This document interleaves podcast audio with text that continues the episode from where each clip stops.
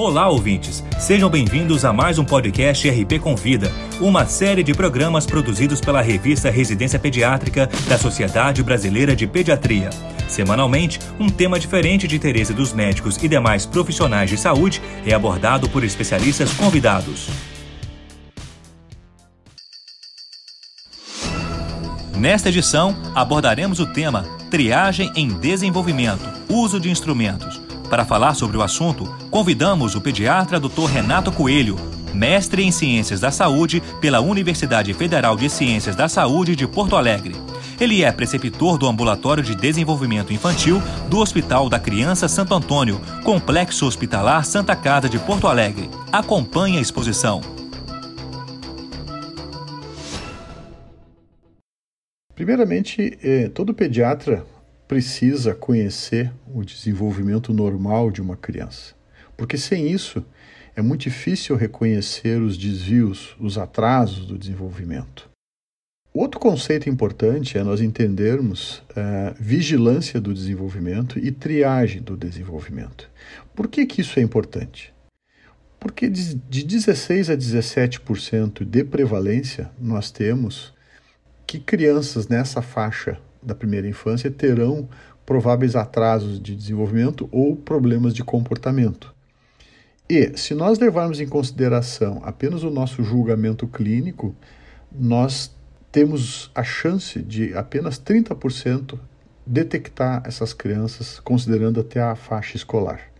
Então, o que é vigilância do desenvolvimento? Esse conceito está intimamente relacionado à promoção de saúde, pois ele é contínuo e permanente. Faz parte das consultas de puericultura, onde o pediatra usa os marcos do desenvolvimento das quatro principais áreas, como é o motor grosso, o desenvolvimento motor fino e a linguagem e comunicação e a adaptação social. É, Deve-se observar atentamente se a criança está seguindo o seu fluxo esperado. Uh, a vigilância do desenvolvimento a gente faz de forma consciente ou inconsciente, mas a importância disso é uma forma de tu ficar monitorando se a criança está seguindo o, o, o, desenvolvimento dela sem algum tipo de atraso. Uh, o Ministério da Saúde tem na caderneta da criança um instrumento de vigilância muito bem feito, muito bem desenhado, auxilia bastante o pediatra nas consultas de rotina, tanto no consultório privado quanto na, na, no sistema público. Triagem do desenvolvimento é um outro processo, é um processo proativo, onde o pediatra vai utilizar de instrumentos como forma de melhorar a sua sensibilidade, melhorar a capacidade de detecção de crianças com prováveis atrasos. Tanto é que a Academia Americana de Pediatria recomenda que se faça rotineiramente em crianças com nove meses, com um ano e meio e com dois anos e meio. E naquelas crianças que têm fatores de risco para atraso do desenvolvimento, como é o caso dos prematuros, os bebês pigs de baixo peso, crianças com intercorrências neonatais, infecções, violência doméstica, depressão materna, drogas, alcoolismo, todos esses são fatores de risco. Essas crianças têm que ser feito uma, um monitoramento e a triagem de forma bem mais uh, frequente. Existem uh, vários instrumentos que pode auxiliar o pediatra, mas o melhor instrumento é aquele que o pediatra tiver mais bem treinado e mais habilitado, pois dessa forma ele vai estar mais confiante e experimentado.